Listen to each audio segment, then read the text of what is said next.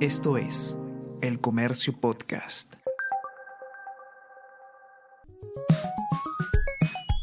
Estás escuchando Easy Byte.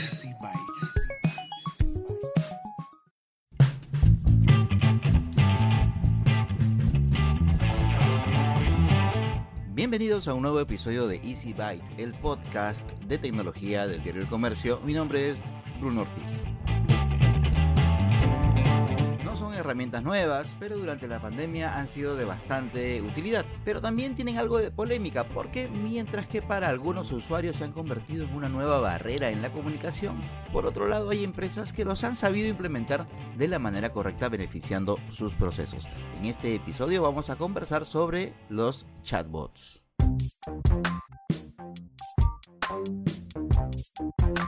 Y empezamos este nuevo episodio de Easy Byte. Como ya les había adelantado, vamos a conversar en esta oportunidad de un tema que es bastante interesante. Quizás hayamos escuchado mucho sobre el tema, eh, pero no lo conocemos tan a fondo, así que esta va a ser una oportunidad bastante especial justamente para incrementar nuestros conocimientos al respecto. Vamos a conversar con Mario Armas, que él es eh, evangelizador de asistentes virtuales. No se asusten, no tiene nada que ver con, con temas de, de, religión ni de algunas, algunas creencias en particular. Se les llama así en el mundo de la tecnología, pues a, a estos expertos que se encargan justamente de explicarle, de llevar la palabra, pero la palabra tecnológica a, al resto de personas, educar al resto de personas sobre ciertos temas dentro del mundo de la tecnología. Mario es experto en canales conversacionales, en chatbots, vamos a decirlo así, de Everis, además de ser docente en, en distintas instituciones. ¿Cómo estás, Mario? Muchísimas gracias por haber aceptado la invitación. Hola Bruno, nada, gracias a ti por, por invitarme en tu programa. Espero que la, la, definición de tu cargo haya sido la más adecuada. Sí, sí, sí, sí, es correcta, es correcta. Solo que, como te decía, como que hay lugares en los que quizás no se conoce tanto, pero este es un rol bastante normal en el mundo de la tecnología y, y justamente lo que, lo que busca es eh, intentar que, que la gente en diferentes países conozca un poco más sobre cierta tecnología en particular y sobre todo estar en como en las comunidades de esos países presente eh, contando un poco sobre lo que se hace, sobre lo que se está haciendo en otros países, entonces lo que me obliga como a estar en muchísimas universidades, en eventos y, en, bueno, con clientes, con empresas muy grandes. Entonces yo diría que es un rol más de, de intentar que la, que el conocimiento sobre esa tecnología pues llegue a todos sitios, ¿no? Entonces vamos a aprovechar ese rol que tienes de irle explicando a la gente qué consiste la tecnología para que nos cuentes primero, para dejar bien definidas las cosas, a qué se le llaman chatbots. Sí. A ver, yo creo que los, los chatbots deben tener, mm, siendo conocidos, unos cinco años quizás. Un chatbot es un robot que ha sido entrenado para poder mantener contigo una conversación de la manera más natural posible. Este es el concepto como, como clave, ¿no? Y aquí yo resalto dos cosas siempre, ¿no? Lo primero, que ha sido entrenado, y lo segundo, lo de la conversación natural. ¿Por qué lo resalto? Porque la gente cuando interactúa con bots o cuando escucha sobre el mundo de los chatbots a veces cree que los chatbots aprenden solos y que tienen una inteligencia artificial por detrás muy grande que hace que durante las noches pues estén aprendiendo y esto realmente no es así. Es verdad que hay proyectos de este tipo que son muy caros y que ahora mismo eh, se están haciendo eh, a nivel más de pruebas que a niveles comerciales, pero lo que, lo que es comercial en el día a día y con los bots con los que nosotros interactuamos en nuestro día a día, son bots que han, que han sido entrenados. Digamos que ahí sí se, se, se, había llevado demasiado la idealización de lo que es un, un, el concepto de robot, pensando de que, como tú dices, de que van aprendiendo solos y todo lo demás. No, no, sí. no es tampoco tan, tan avanzado esto. Eso sí. O sea, es que, ¿sabes qué pasa? Que el concepto de la inteligencia artificial se usa muchísimo a nivel de marketing también. Entonces, eh, la gente entiende con inteligencia artificial miles de cosas. Entonces, eh, es, es ahí donde a veces eh, la gente no se da cuenta que cuando interactúa con un bot o cuando interactúa con Alexa o con Google Assistant o con Siri y le pregunta algo y lo entiende, es porque alguien lo ha entrenado para que lo entienda. Y cuando no lo entiende es porque ese entrenamiento o no ha sido lo suficientemente robusto ¿O es que todavía ese, ese caso de uso no se ha planteado para ese robot con el que estás interactuando? ¿no? Por ejemplo, en ese, en ese caso de un, de un parlante inteligente, no es necesariamente que yo esté diciendo mal una palabra, sino que probablemente esa formulación no la tiene computada en su memoria. Exacto, sí, no ha sido entrenada en el motor cognitivo, ¿no? La parte de la inteligencia artificial que está detrás de los chatbots o de los voice assistants que están en los smart speakers, Alexa, Google Home y tal, eh, la parte que procesa y que, procesa todo el entrenamiento es justamente el, motor cognitivo, ¿no? que es esta parte de la inteligencia artificial que te permite entrenar a un robot. ¿no? Detrás, detrás de esto pues hay muchísimos conceptos eh, bastante más técnicos, evidentemente, pero que los lingüistas y los desarrolladores expertos en esto conocen súper bien y que lo que hacen es justamente entrenar de muchísimas formas eh, como el cliente diría ciertas intenciones, que es como el concepto clave en, el, en los motores cognitivos. O las preguntas frecuentes, ¿no? Sí, las preguntas frecuentes eh, es, sí, es como un ejemplo, pero va más allá de las preguntas frecuentes. Los, los, robots funcionan en base a intenciones, ¿no? Por ejemplo, si yo te digo ahora mismo hola, mi intención es saludarte, ¿no? Y si te digo hi o si te digo hello, mi intención sigue siendo saludarte, ¿no? Entonces, eh, los robots, en tanto los chatbots como los asistentes de voz, funcionan en base a intenciones y las intenciones se entrenan con uterans o palabras que rellenan esas intenciones, ¿no? Entonces, eh, es así como funcionan, ¿no? Entonces, de pronto tú puedes decirle a, mm, no sé, a Alexa, de, mm, le podrías decir eh, qué hora es, ¿no?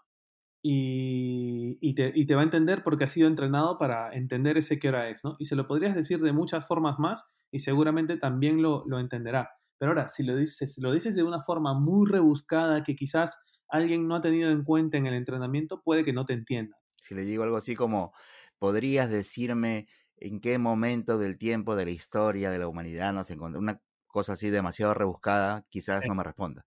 Exactamente, sí. Lo que no significa que tienes que entrenar todo lo que un cliente va a decir. Justamente los motores cognitivos y la inteligencia artificial hacen de que tú tengas que entrenar solo un porcentaje de esa cantidad de palabras o de expresiones que un cliente podría decir. De lo demás se encarga justamente la inteligencia artificial, ¿no? Pero no siempre llega a cubrir todo el espectro, ¿no? Ahora, normalmente, normalmente, eh, de repente yo lo estoy entendiendo mal, tú corrígeme, eh, por lo menos cuando yo veo que alguna empresa, sobre todo, está utilizando un chatbot y digamos que el usuario lo puede ver, el ejemplo más común es eh, o a través de una red social tipo Facebook o quizás a través de eh, WhatsApp o quizás a través eh, de, alguna, mm, alguna herramienta de chat en una página web, ¿verdad? Pero digamos, teniendo en cuenta esos, esos, esos espacios, em, normalmente uno entiende que el chatbot lo están utilizando como un primer filtro, digamos, del contacto entre la empresa y el, usuario y la empresa para definir qué cosa es lo que quiere el usuario en ese momento, qué cosa es lo que quiere saber para de ahí empezar a, a, digamos, eh, a, repartir, a decir que este, va por este lado o va por este otro lado la, la consulta del cliente? Sí, a ver, una vez que conoces el concepto de qué es un, de qué es un chatbot, tú aquí es donde te das cuenta que, bueno, existen muchísimos tipos de, de, chatbots, ¿no? Hay algunos a los que yo les llamo los chatbots de juguete, que son la gran mayoría que existen en Perú ahora mismo. Chatbots con muy poco entrenamiento y que suelen ser bots muy tontos incluso, ¿no? Entonces, creo que ahí pasa esto de que en Perú la gente se ha llevado como en alguna, con algunos canales como una mala experiencia con los bots, pero realmente los bots bien entrenados eh, son los que sí, sí que funcionan y justamente hacen eso que tú de decir, ¿no? Eh, no todos hacen lo mismo, pero es verdad que una empresa eh, piensa en cuáles son los casos de uso que quiere plantear en el robot que va a poner en producción con el cliente, ¿no? Para esto, previamente, se hace todo un análisis de quizás, por ejemplo, cuáles son las, las opciones que más demanda la gente, ¿no? Normalmente, el poner un bot con el cliente final lo que busca es mejorarle la experiencia al cliente y además ahorrar tú como empresa en un montón de costes, ¿no? ¿Por qué? Porque no vale la pena a veces que una persona, por ejemplo, te esté eh, esperando, tú estás esperando a una persona para responderte cosas básicas y muy sencillas, ¿no? Entonces, lo que se busca es automatizar la atención al cliente lo más posible, ¿no? de, de repente te, estoy poniendo un ejemplo muy simple, pero es, digamos, si yo, si yo detecto que en mi contacto con el cliente hay una tarea que es altamente repetitiva, ¿no? ¿Por qué mejor no buscar una herramienta que pueda responder automáticamente a ese tipo de interacción en lugar de yo destinar, por ejemplo, un recurso humano a Exacto. hacerlo? Sí, sí, e incluso, eh, porque hay- habrá gente que te diga, ah, ya, pero esta información está en la web, ¿no? O esa información está en, en la aplicación móvil, ¿no? Esto ha cambiado muchísimo y sobre todo a raíz de la, de la pandemia, la gente cada vez interactúa eh, menos con, con las webs y más por WhatsApp, ¿no? O la gente cada vez descarga menos aplicaciones móviles en sus teléfonos. Es muy difícil colocar una aplicación móvil nueva en el teléfono de una persona. Sin embargo, decirle que lo atiendes por WhatsApp y además que esa atención está automatizada por WhatsApp, eso te genera una cercanía con el cliente brutal, ¿no? Brutal. ¿Por qué? Porque el WhatsApp está en el teléfono del cliente. No tiene que descargar nada nuevo.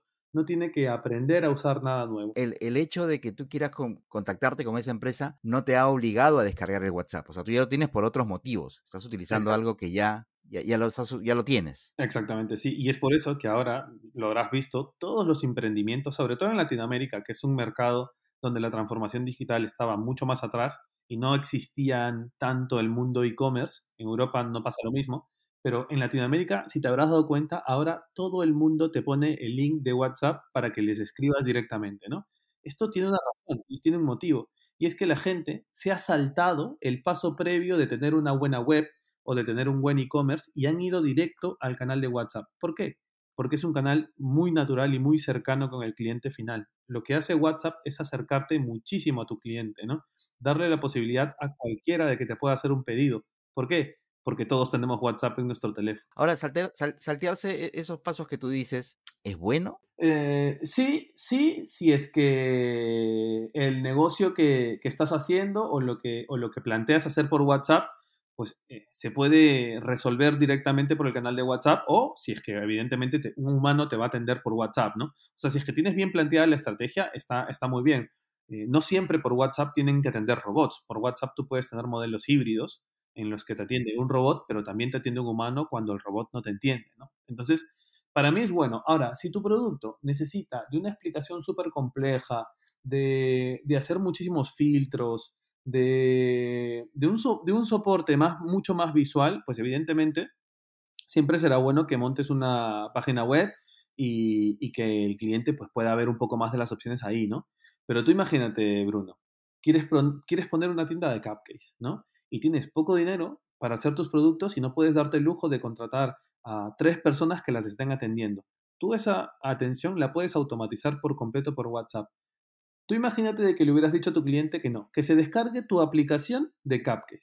Esto es mucho más difícil. Tú imagínate a, a- a tus clientes solo por ti descargándose la aplicación de Cupcakes en su teléfono. Sin embargo, por comprarte los Cupcakes sí que pueden interactuar por WhatsApp. Te da una mayor apertura de clientes, ¿no? De pronto llegas a, muchos ma- llegas a muchas más personas porque esas personas ya tienen WhatsApp en su teléfono. Ahora, tú, tú mencionabas hace un momento el tema de la, la utilización de chatbots de juguete. ¿A qué te refieres con chatbots de juguete? Sí, mira, em, para mí los chatbots de juguete son los, los bots que, que casi no tienen entrenamiento, de que son muy, muy sencillitos de, de- implementar, que están en, en- la web ahora mismo, hay muchísimas plataformas que te dejan hacerlo, que yo creo que para empezar están muy bien, ¿no? Sobre todo si tienes una empresa pues pequeña, que no quieres gastar mucho dinero en un proyecto de bots de verdad, ¿no? Esa, esa, esa opción de respuestas automáticas que te permiten para una fanpage en Facebook, ¿eso se podría considerar un chatbot o no? Eh, no, no, esto no es un chatbot, estos son simplemente mensajes automáticos. Lo menciono para dejarlo en claro porque de repente por ahí alguien que tiene un emprendimiento ha hecho su, su fanpage, ha puesto dos o tres respuestas automáticas y piensa que probablemente eso sea un chatbot. No, sí, sí, sí. No, estos son simplemente respuestas automáticas.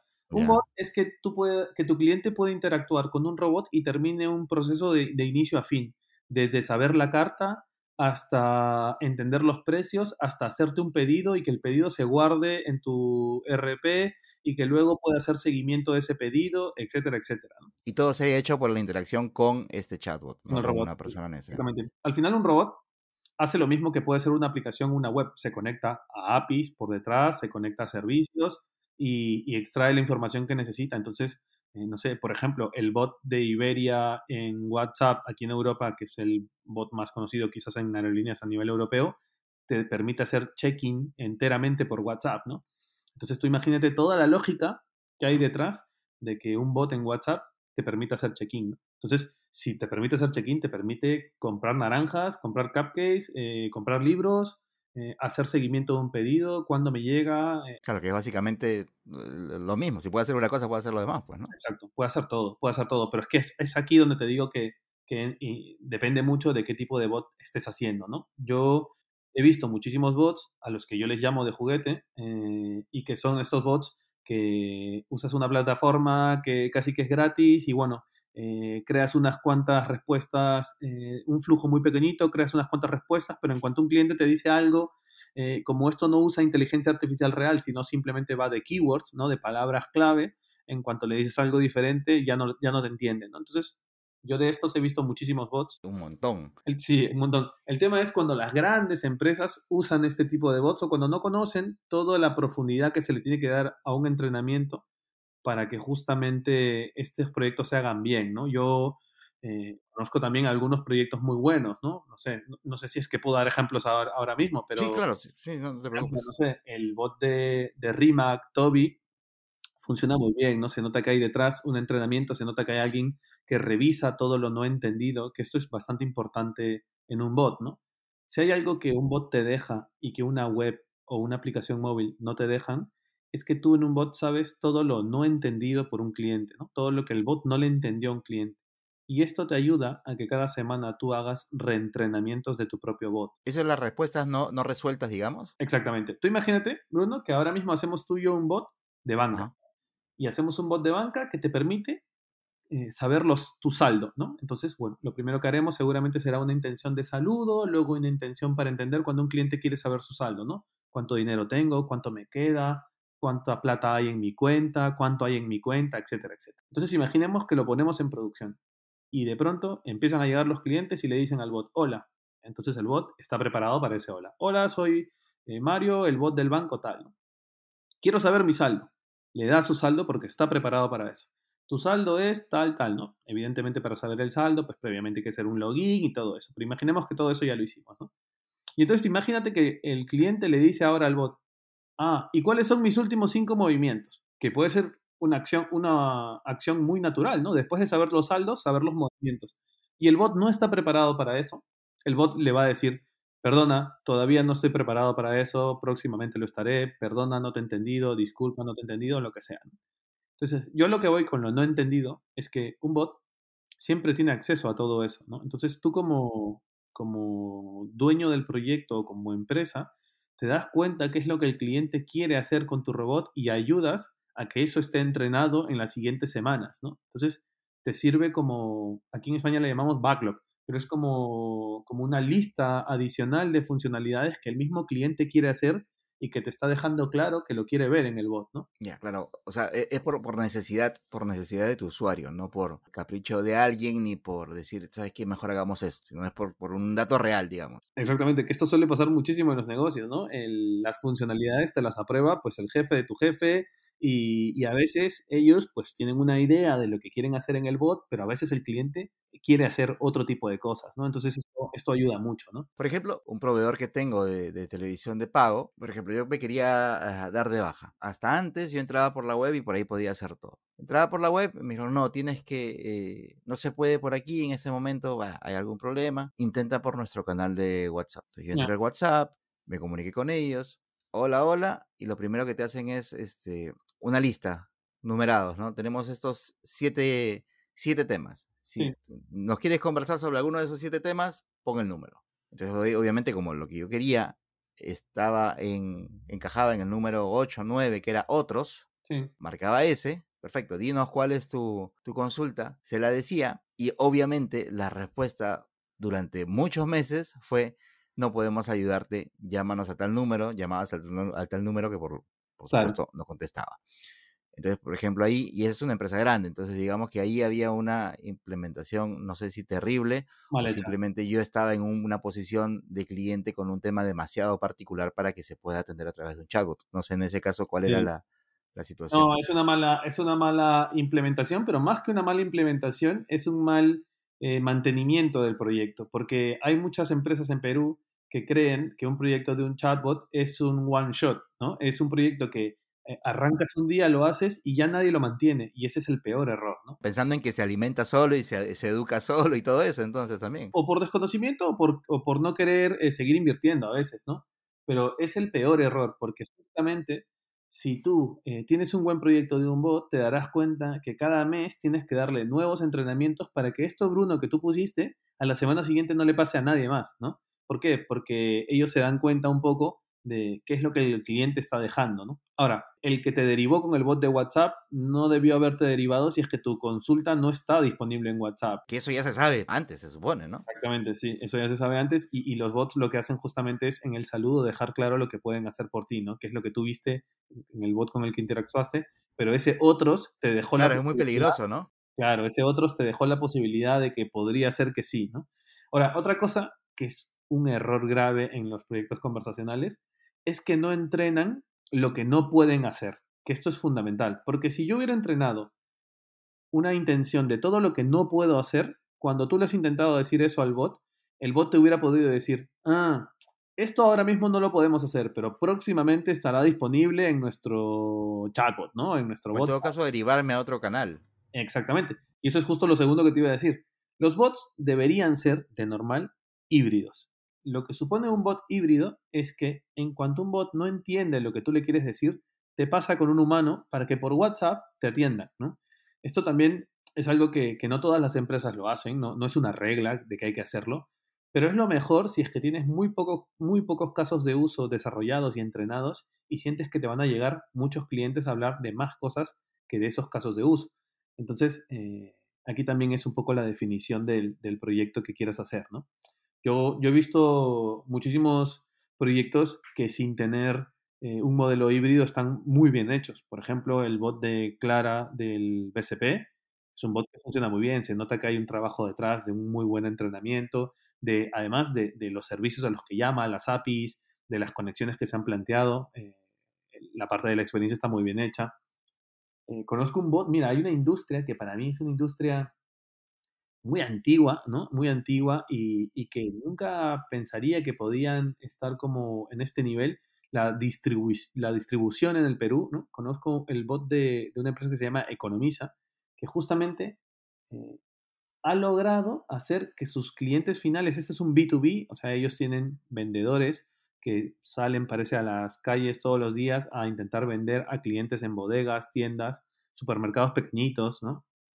Y han logrado de que, de que el cliente final, o sea, el de la tienda, el de la bodega, el del supermercado, pueda hacerle pedidos a ellos directamente por un bot de WhatsApp, ¿no? Entonces, eh, me han mandado capturas de este bot o vídeos de cómo funciona, incluso eh, fotos de los camiones dando vueltas por, por Lima y la verdad es que me ha, me ha gustado muchísimo, sobre todo porque es una industria que normalmente no innova en este tipo de cosas, ¿no? Pero, pero mira la visión de esta gente, ¿no? Yo imagino que esta gente dijo, tenemos a, no sé, 100 vendedores dando vueltas por las calles en plena época de COVID. Esto vamos a intentar que no, que no estén dando tantas vueltas, ¿no? ¿Qué hacemos para llegar a un cliente como el de una bodega, ¿no? ¿Vamos a crear una aplicación móvil para que se la descarguen en su teléfono? No, grave error, ¿no? Porque el de la bodega seguramente ni siquiera está tan acostumbrado a interactuar con tantas aplicaciones, ¿no? Pero si vamos a un bot en WhatsApp que seguramente sí usan WhatsApp y por ahí los atendemos cada vez que no haya un vendedor delante de ellos, pues solucionamos el problema, ¿no? Entonces, me parece, me parece que lo han sabido enfocar teniendo en cuenta el típico, de cliente que, el típico cliente que tienen, ¿no? Mario, ya para no quitarte eh, más tiempo, en realidad toda la información que nos has dado ha sido bastante interesante, enriquecedora, sobre todo calculo para quienes estén interesados en implementar este tipo de, de soluciones y justamente pensando en estas personas, ya sea para para los negocios en los que consideren que, sea adecuado em, implementar este tipo de tecnología. ¿Cuáles son las recomendaciones que tú darías, sobre todo para los que recién están empezando o los que, como te digo, vean que probablemente esta sea una opción que necesiten, pero quizás eh, piensen que de repente, no sé, pues es demasiado caro, demasiado complejo? ¿Qué cosa es lo que tiene que saber una persona que quiera empezar a, utilizar los chatbots como una nueva herramienta de comunicación. Sí, a ver, lo primero es, es darse cuenta del potencial y del, y del, justo, del gran potencial que tiene ir a canales como el de WhatsApp, ¿no? Sobre todo ahora que, por ejemplo, el mundo de los restaurantes tienen que pagar una comisión tan alta por estar en los, en los globos, Rappi, etcétera, etcétera, ¿no? A veces he visto comisiones del 30 a 25%, que es altísimo al mes de toda tu venta, ¿no? Eh, tienen que darse cuenta que existe una posibilidad alternativa que es justamente automatizando todo el proceso de, de, venta por WhatsApp, ¿no? Estos no son proyectos caros. Eh, lo bueno del mundo de WhatsApp es que no tienes que pintar pantallas, por así decirlo. Cuando tú creas una aplicación web o cuando creas eh, una aplicación de teléfono móvil, eh, tú tienes que pintar muchísimas pantallas de, de cada momento del cliente, ¿no? En, el caso de, de, WhatsApp, no, lo que pinta son conversaciones. Entonces, estos suelen ser proyectos más baratos. ¿Y, a, qué, perdón, a qué especialista tengo que buscar? Eh, porque de repente yo no tengo la menor idea y no quiero tampoco que me estafen. ¿Quién me puede ayudar con eso? Pues, a ver, eh, depende del, tipo de empresa que seas, evidentemente, ¿no? Si eres una empresa pequeña, yo te sugiero, pues, ver eh, a startups en Perú que estén haciendo chatbots y que, bueno, de alguna manera tengan referencias que tú puedas mirar, puedas probar esos bots de referencia y ver que tienen sentido. Digo startups porque creo que se van a adecuar mucho más al, precio que, quizás quiere, quieren, quieren pagar empresas más pequeñas, ¿no? Cuando ya estamos hablando de empresas grandes, eh, yo sí creo que vale la pena consultoras mucho más grandes. No sé, el caso, yo trabajo en Everis, Everis es una opción, pero así como Everis hay otras opciones y hay muchas empresas de tecnología que ahora mismo hacen este tipo de proyectos en el, en el mundo, ¿no? Entonces, yo sugiero a las empresas que quieren probar esta tecnología que primero en Google busquen cómo crear mi primer chatbot. Hay vídeos de YouTube y, hay varias plataformas que les van a permitir hacer su primer bot y su primer flujo. Eso inténtenlo. Eso es un bot de juguete, ¿eh? pero eso inténtenlo porque ustedes entenderán primero de qué va un bot y cómo un cliente puede pasar desde un flujo de inicio hasta el final simplemente automatizando ciertas cosillas en el flujo en estas plataformas. Les va a costar muy barato yo creo que más de 20, 50 dólares no van a pagar por esto. Y ya luego cuando vean que tiene sentido, de que han entendido cómo funciona un bot, de que se han dado cuenta incluso qué caso de uso, qué funcionalidad es la más recomendable en su propio negocio, ya piensen en buscar a un proveedor que les pueda ayudar con un bot de verdad, que esté entrenado con inteligencia artificial, que se conecte con su RP, que se conecte con su CRM, que se conecte con su servicio de ventas de restaurantes, que se conecte con un módulo de precios interno, no sé, y aquí hay que mirar todo lo que, lo, que la empresa tenga y, según el caso de uso lo requiera. Pero que piensen que existe y que ahora con la pandemia eh, cada vez más la gente va a este tipo de canales a interactuar con las empresas, ¿no? Aquí no te imaginas la cantidad de bots que se han creado de restaurantes para delivery, de peluquerías porque les han obligado a atender con cita previa y farmacias o sea, las farmacias por WhatsApp va a ser una cosa que va a explotar, me imagino en Latinoamérica también, todo el tema de la vacunación incluso, eh, aerolíneas, en general todas las grandes empresas y el mundo del retail está yendo a este tipo de canales para poder intentar gastar menos internamente en este tipo de cosas y automatizar ese servicio de atención al cliente, pero haciéndolo bien, ¿no? Y qué mejor que yendo a un canal tan conocido como el de WhatsApp, ¿no?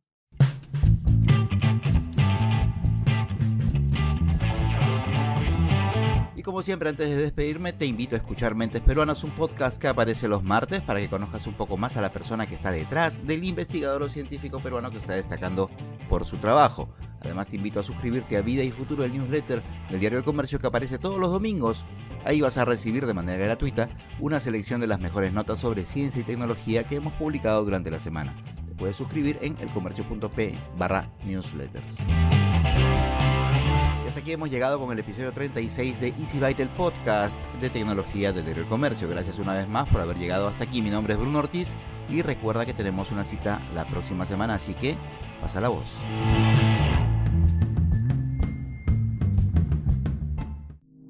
Esto fue El Comercio Podcast.